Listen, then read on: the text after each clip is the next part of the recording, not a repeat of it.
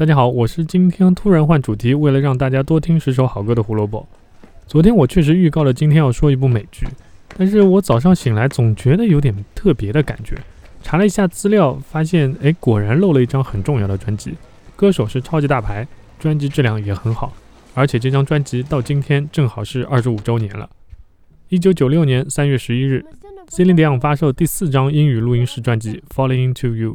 震撼全球，轻松拿下三千两百万销量，成为一张载入史册的专辑。一九六八年出生的 Celine Dion 在十三岁的时候就出了第一张专辑，到第一张英语专辑《Unison》的时候，他也才二十二岁。但是加了一加，他那个时候已经发行了九张专辑了。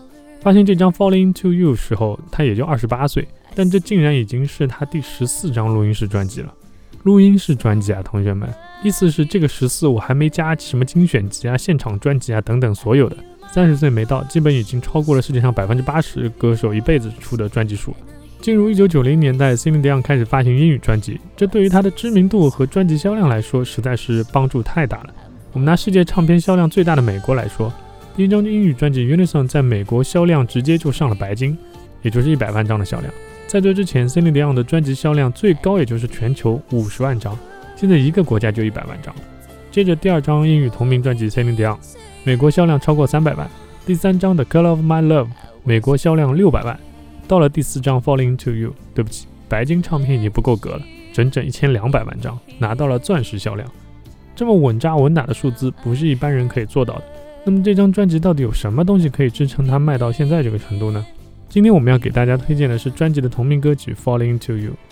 如果你是听《My Heart Will Go On》认识的 Celine Dion，你应该会感受到一个完全不同的她。相比《Titanic》的主题曲，这首歌更像是一首小品，所以它有着自己的味道。你不用情绪波动很大，它只是一首倾诉的情歌而已。有没有觉得这首歌的节奏有点南美的味道？因为这是一首翻唱阿根廷女歌手 Mary Claire 的歌曲，词曲作者也是她本人。顺便一提，这位有才华的阿根廷小姐姐长成这样，那么有才华，那么漂亮。却没有红，实在是天理难容。这首小曲当时第一遍录音的时候，包括技术人员、制作人，甚至 Celine Dion 的老公 Rene 都觉得很好，唯独席翁姐姐觉得不满意。通过和工作人员不停的沟通，最后大家一起创造出了一个更好的效果。所以这首歌也标志着 Celine Dion 从仅仅是一个歌手，开始向艺术家的方向迈进。他开始成长为一个更成熟并且有独立意识的艺术家。他需要对自己的作品负责。用 Celine Dion 自己的话来说，《Falling to You》这首歌从来都不是一首为演唱会舞台准备的那种歌曲，它太甜了，它太微妙了，根本不是一大群人在那边会被吸引的类型。但是这张专辑里，他最喜欢的歌还是这首《Falling to You》。像《Falling to You》这样的歌，在这张专辑里面比例会比较多。专辑太多姿多彩了，你可以听到很多元素，当然同样也不会缺少很大气的歌曲。比如说像翻唱自 Eric Carmen 的这首 All by Myself，我们会发现 Celine Dion 真的有神奇的翻唱魔力，被他翻唱过以后，基本都会大卖。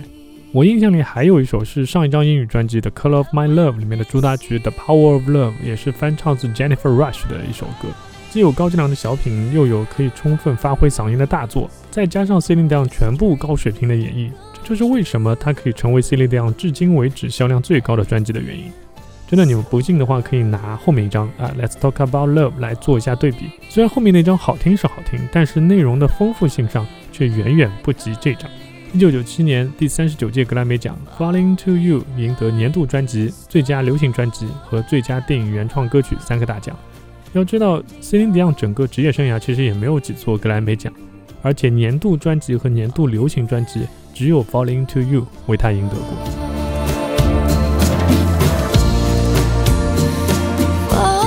说音乐历史，音乐让每天多点小滋味。明天我们要说一个水果，啊，不管在音乐历史上还是设计史上，它都是一个举足轻重的水果。明天我们来说说这根大香蕉的故事。拜拜。